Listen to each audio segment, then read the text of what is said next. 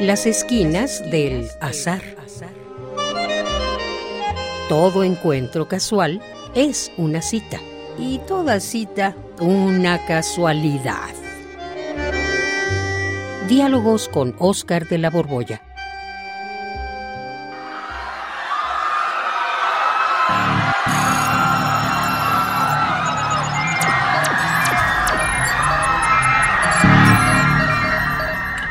Juan, Juan, Juan, ¿qué es todo este escándalo de gritos y balazos? Ay, ay, no lo sé, no lo sé esto.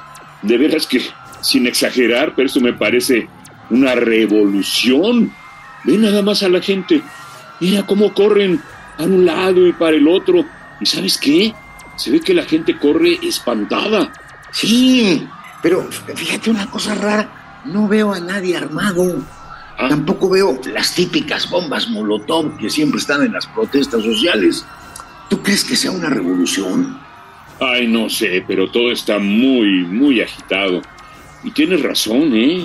Ahora que me fijo, mucho barullo, pero no hay enfrentamientos, de hecho. Mi- mi- Mira, ya dejaron de gritar. ¡Ay! Ya no suenan los cohetones. Lo que sí es que todo el mundo sigue, corre y corre para todas partes, agitados. Pero lo que me llama la atención es que ahora corren en silencio, calladitos. Qué bárbaro, se arremolinan como hormigas.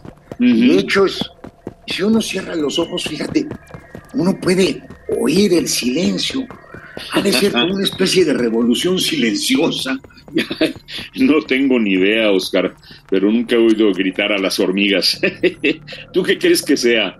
No, pues yo tampoco tengo idea, pero se me ocurre que puede ser la agitación que está causando en el mundo, pues la aparición de un montón de programas de inteligencia artificial. Ah, algo así como el, el chat GPT-4. ¿Has oído algo de eso? Chat GPT, pues sí, sí he escuchado, pero no entiendo nada.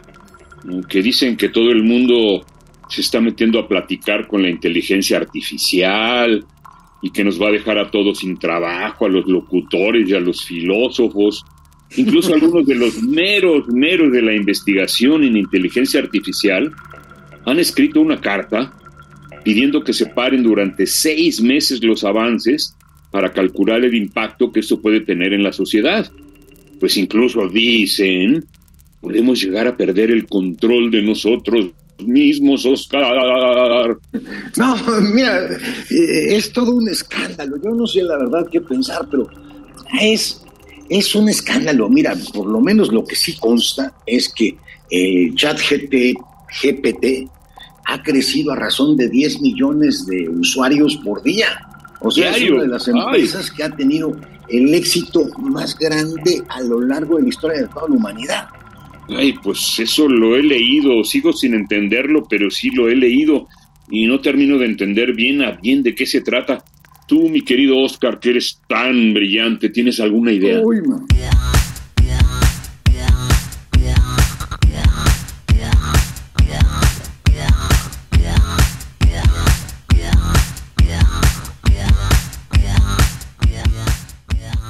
Pues quítale lo brillante, pero mira, sé que es un chat.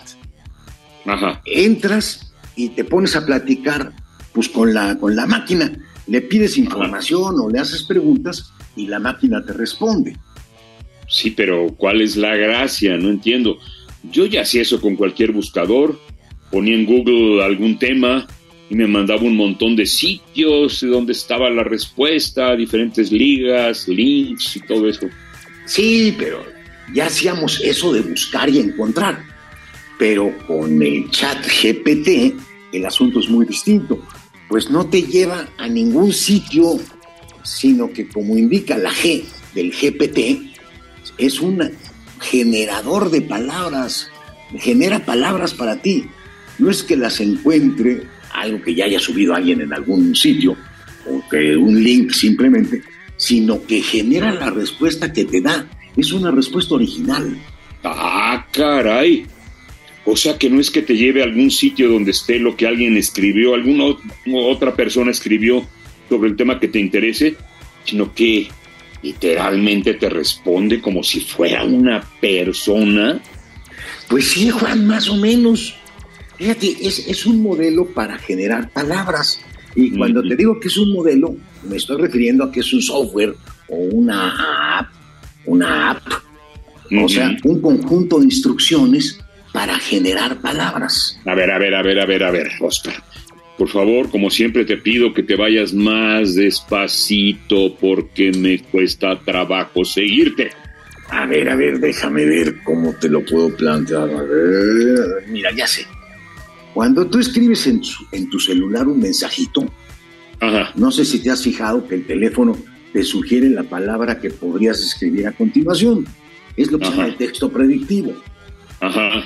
Sí, con mucha frecuencia pongo la palabra que mi teléfono me propone.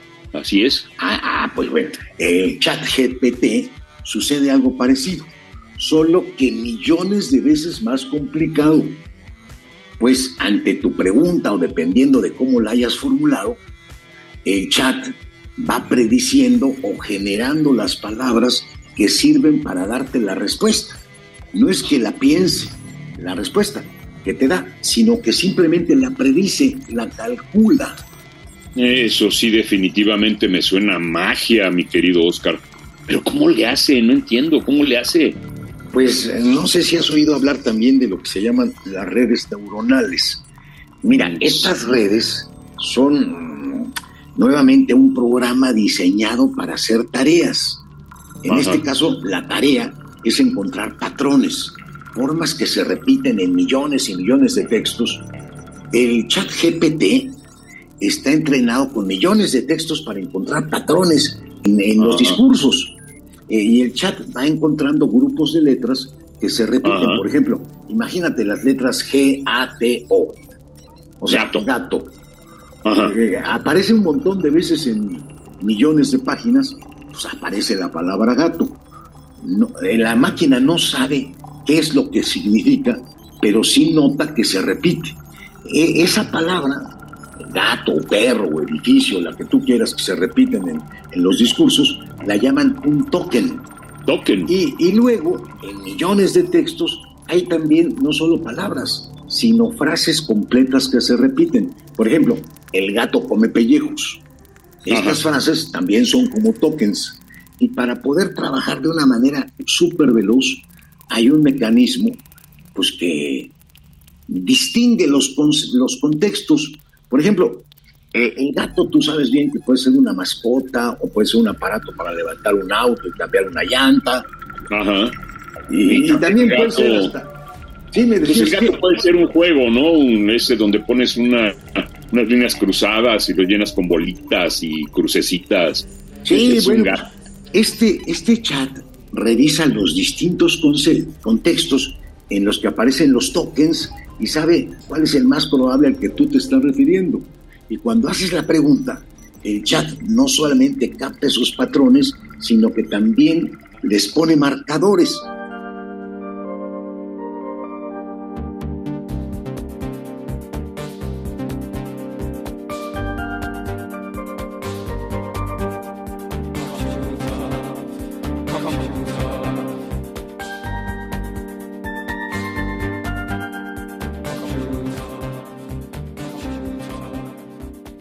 Por ejemplo, si gato tiene el marcador come, se trata de un gato vivo. Si tiene como marcador hidráulico, pues se trata de un gato mecánico. El chat tiene miles de marcadores. Imagínate, por ejemplo, el, eh, el token reina. Lleva como marcador corona y también mujer. Bueno, reina sin el marcador mujer, entonces es rey. Entonces esos marcadores, ¿qué? Sirven para quitarle ambigüedad a las palabras. Exactamente, para que el lenguaje natural que nosotros empleamos sea traducido al lenguaje que utilizan las máquinas, que siempre con números. Y es, y es así como el chat te, te puede dar una respuesta. No es exactamente inteligencia en el sentido consciente, lo que simplemente hace es calcular las probabilidades entre los números con los que maneja y las probabilidades de que aparezca una palabra luego de la otra, una enseguida de la otra. Y esto, pues, es capaz de generarte discursos y además discursos eh, inteligentísimos. porque incluso son novedosos, como al comprimir, por ejemplo, la palabra, eh, la frase, el gato come muchos pellejos, la comprime en gato, comer y pellejo, pues cuando la descomprime hay un mecanismo aleatorio y entonces la puede recomponer con otros términos. Entonces, contestarte, por ejemplo, el gato come pellejos exquisitos de res. Y, esto es lo que hace que sea novedoso y te puede generar ah. textos originales, Juan. Pues más que novedoso, me parece un programa prodigioso. Eso de las redes neuronales me parece una maravilla. Pues es una maravilla, solo que hay algunos reparos. Vamos a perder muchos empleos, Juan.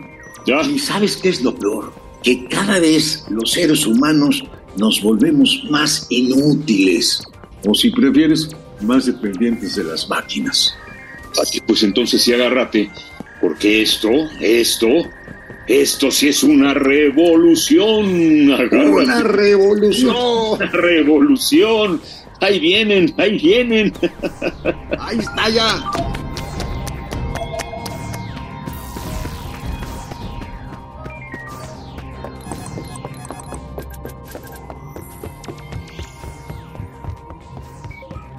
Radio UNAM, en colaboración con la Facultad de Estudios Superiores Acatlán, presentó Las esquinas del azar. Todo encuentro casual es una cita y toda cita una casualidad. Voces, Oscar de la Borbolla y Juan Stack. Producción y realización, Rodrigo Aguilar y Denis Licea. Radio UNAM, Experiencia Sonora.